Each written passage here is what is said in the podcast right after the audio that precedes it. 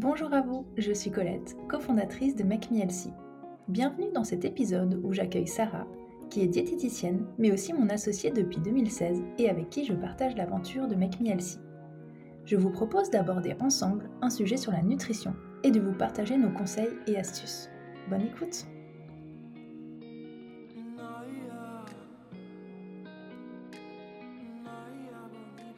Bonjour à tous et salut Sarah. Hello Colette. Alors dans ce nouvel épisode, nous allons parler du goûter ou plus exactement de la collation, comme l'appellent nos diététiciennes. Et c'est vrai qu'on entend parfois que le goûter est réservé aux enfants et que manger entre les repas fait grossir. Donc Sarah, ça m'intéresse. Qu'est-ce que tu en penses? Et oui, c'est vrai qu'en tant que diététicienne, on se rend compte que la collation est souvent mise de côté par de nombreuses personnes qui pensent que en fait elle est réservée aux enfants D'autres personnes euh, sont malheureusement convaincues que prendre une collation fait grossir, en guillemets, alors que vraiment, au contraire, elle a toute sa place et elle est même recommandée dans le cadre d'une alimentation équilibrée ou même d'un objectif de perte de poids. Donc c'est totalement l'inverse.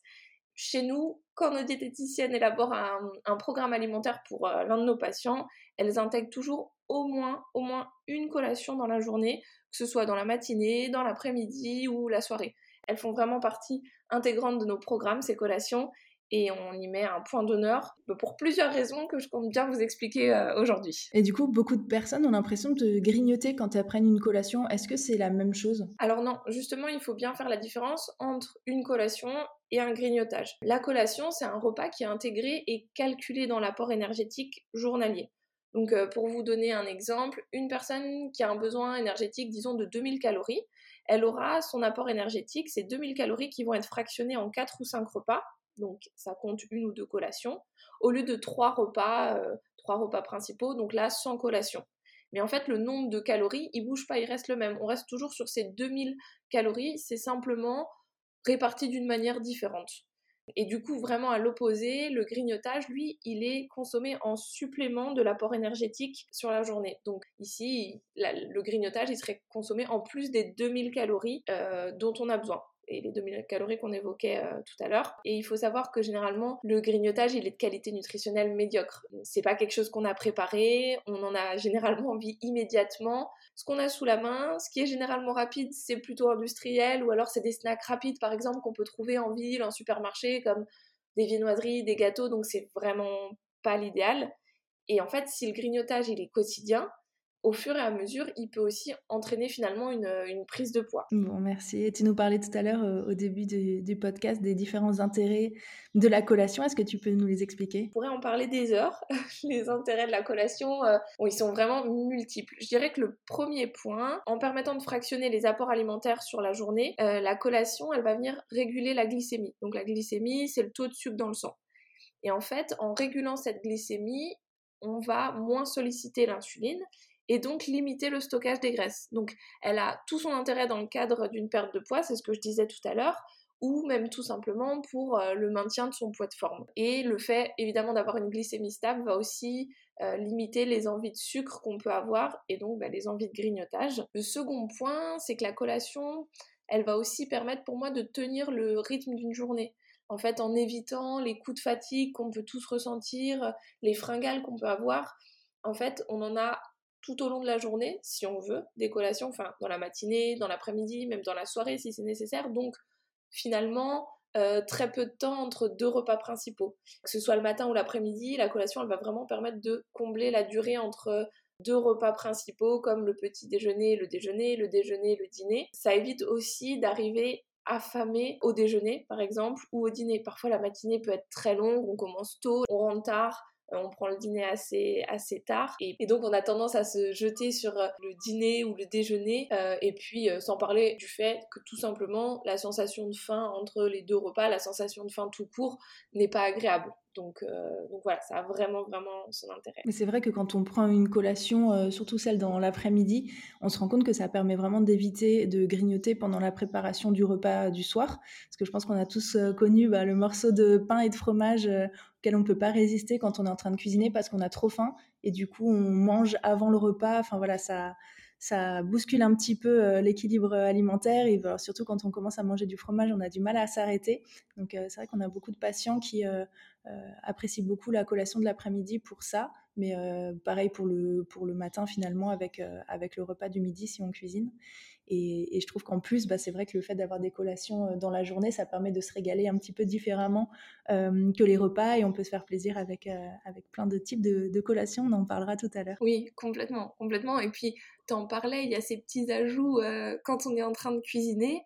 Et puis, il faut aussi se dire que finalement, si on n'a pas de collation, on arrive affamé au dîner, par exemple, hein, ça va aussi, sans qu'on s'en rende compte, changer la qualité nutritionnelle finale du repas parce que en fait on aura déjà un petit peu grignoté pendant le repas, mangé une partie du repas finalement, et on prend pas le temps. Alors je dis pas qu'il faut passer deux heures en cuisine hein, le soir évidemment, mais on prend pas le temps de composer un repas équilibré. On va dire qu'on va faire au plus rapide, euh, le plus rapide parfois, à moins qu'on ait euh, tout préparé, mais voilà, c'est pas forcément équilibré. On va peut-être pas prendre le temps de, de d'éplucher, couper des légumes, on va peut-être pas prendre le temps de cuire des féculents complets parce que c'est un peu plus long, etc. Donc même s'il y a plein d'astuces pour cuisiner équilibré et rapidement, ça a tendance aussi à changer la qualité nutritionnelle euh, du repas. C'est vrai que j'en ai pas parlé, mais je pense que la collation, ça a aussi un intérêt au travail je pense que pour tous ceux et celles qui ont une euh, salle de pause au travail, elle est généralement remplie de petits gâteaux, de chocolat, de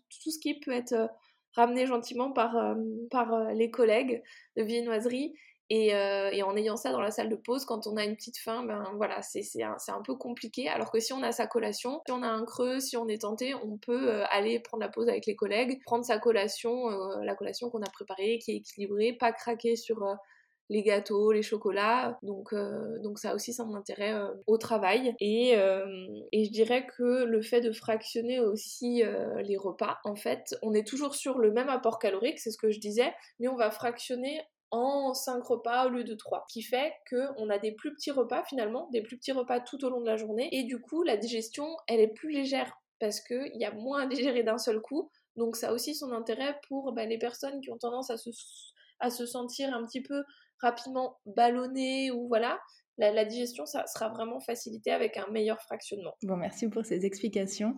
Euh, peut-être que les personnes qui nous écoutent là euh, sont convaincues du coup de, vouloir mettre en place une ou deux collations euh, dans leur journée. Mais c'est vrai que du coup, bah, je vous recommande fortement de vous tourner vers une diététicienne, notamment vers nos diététiciennes, euh, qui sont vraiment là pour vous aider à mettre en place euh, ces collations. Oui, complètement, parce que justement, on peut rapidement être dans le grignotage, en guillemets, si ce, ou ces petits repas, ces collations, sont pas intégrés dans l'apport énergétique euh, journalier. En fait, bon, c'est déjà un premier pas de faire une collation, une collation équilibrée. On peut prendre, on en parlera tout à l'heure, mais on peut prendre un fruit frais, une poignée d'oléagineux, euh, un fruit, euh, de, la, purée euh, de cacahuètes, par exemple, je pense à banane cacahuète, mais purée de cacahuètes, pardon, c'est déjà un premier pas. si avant on mangeait des petits gâteaux, des viennoiseries, etc., c'est déjà un premier pas. Mais il faut quand même, dans un premier temps, et c'est ce que nos diététiciennes font, calculer l'apport énergétique dont vous avez besoin en fonction de votre métabolisme de base, en fonction de vos besoins, de, votre activité, de votre âge. Il y, a, un certain nombre de paramètres à prendre en compte pour, euh, calculer euh, l'apport énergétique dont vous avez besoin chaque jour. Ensuite, il y a le bon fractionnement. Alors, il faut un certain pourcentage en macronutriments, s'assurer que vous avez suffisamment de micronutriments. Et ensuite, quand on a bien calculé tout ça, en tant que diététicienne, on fractionne alors, on fait un certain fractionnement en début de programme et ensuite, en fonction des personnes, on adapte aussi. Euh, certaines personnes vont avoir, je prends l'exemple du matin, mais du mal à, prendre un, petit déjeuner copieux, donc elles vont prendre un tout petit petit déjeuner et en fait, par contre, à 10h, 10h30, euh, l'appétit est ouvert, elles sont bien réveillées. Et là, on a une collation, mais une collation plus conséquente que ce qu'on pourrait avoir habituellement. Mais c'est simplement une question de fractionnement différent. On reste encore une fois sur le même apport énergétique. Certaines personnes n'ont pas forcément besoin d'une collation le matin, ce sera plus l'après-midi, d'autres ce sera les deux. D'autres sont tentés de grignoter le soir devant la télé. Euh, ou en bouquinant et du coup on va mettre en place une collation dans la soirée tout simplement pour éviter les grignotages et s'assurer que bah, ce qu'on mange ce soit sain et équilibré. Ensuite, vraiment, en termes de collation, on peut faire quasiment tout ce qu'on veut en termes de salé ou de sucré. C'est vraiment jouer avec... Euh, bon, là chez nous, le programme alimentaire, mais c'est jouer avec son alimentation, enlever certaines choses pour les mettre ailleurs, reporter, etc. Faut, faut juste qu'au final tout soit équilibré, mais on peut faire quasiment tout ce qu'on veut. Et justement, est-ce que tu as des exemples à nous donner de collations sucrées ou salées qui sont équilibrées? Alors oui, alors si on part dans un premier temps sur les, les sucrés, je dirais le, plus, le plus simple, c'est ce que je disais, les fruits et la purée d'oléagineux qu'on peut plutôt consommer si, on a le temps de, se couper quelques fruits, faire des petits bâtonnets de fruits qu'on trempe dans la purée d'oléagineux.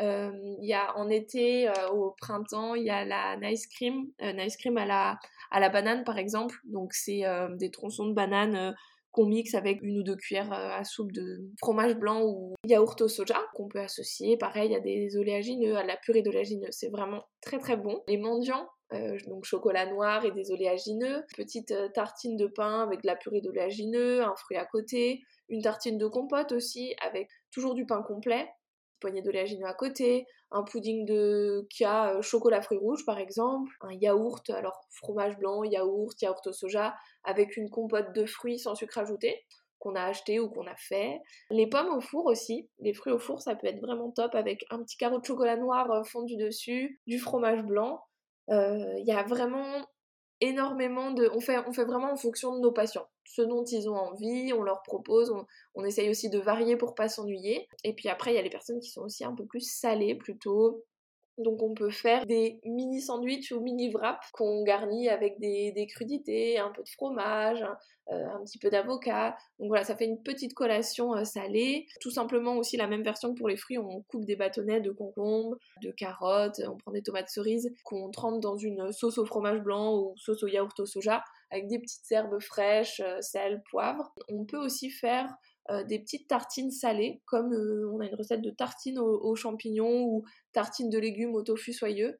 Il y a vraiment un certain nombre de collations qu'on peut faire Colette, je sais que tu en fais euh, souvent aussi. Tu as peut-être quelques euh, autres exemples que tu fais toi? Euh, bah, En fait, Sarah, tu as déjà donné beaucoup d'exemples. Donc, c'est vrai que j'essaye de varier un petit peu mes collations pour surtout pas m'ennuyer. Mais généralement, moi, j'aime bien du coup les accompagner d'une infusion. Alors, j'adore le rooibos voilà, pour avoir aussi un peu d'hydratation et pour accompagner du coup ma collation. Voilà. Mais je pense que Sarah, on a fait le tour du sujet. C'était hyper intéressant et euh, bah, j'espère que les personnes qui nous ont écoutés aujourd'hui ont appris des choses et ça leur a donné envie euh, de mettre en place des, collations au quotidien.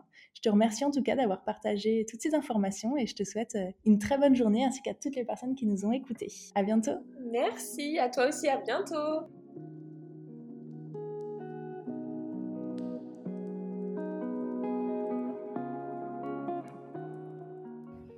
Merci d'avoir écouté cet épisode.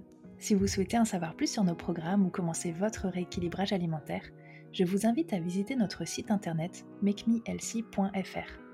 Si vous souhaitez accéder à nos recettes Healthy et d'autres fonctionnalités utiles comme votre planning de recettes ou vos listes de courses, vous pouvez installer notre application disponible sur tous les stores. Enfin, pour être inspiré et motivé au quotidien, rendez-vous sur nos réseaux sociaux Instagram, Facebook et TikTok. À très bientôt.